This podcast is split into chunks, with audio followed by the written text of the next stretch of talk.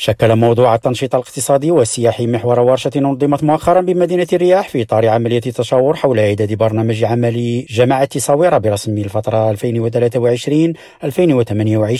كما تم خلال هذه الورشة التي تميزت بحضور كل من المندوب الإقليمي لوزارة السياحة وممثلين عن المركز الجوي للاستثمار بمراكش الشسفي والمجلس الجماعي لصويرة وكذا فاعلين اقتصاديين. التطرق إلى الفرص الاستثمارية التي توفرها المدينة والوسائل الكفيلة بتعزيز استغلال هذه الإمكانيات التي تزخر بها ولا سيما على الصعيد السياحي. ووضحت جمعية الوادي الأخضر للتنمية المكلفة بمصاحبة الجماعة في إعداد هذا البرنامج في بلاغ لها أن المشاركين أكدوا في هذا الاتجاه أهمية الالتقائية والتنسيق بين مختلف الفاعلين والمتداخلين لجلب المزيد من الاستثمارات خاصة بعدما رصدوا مختلف الفرص المتاحة.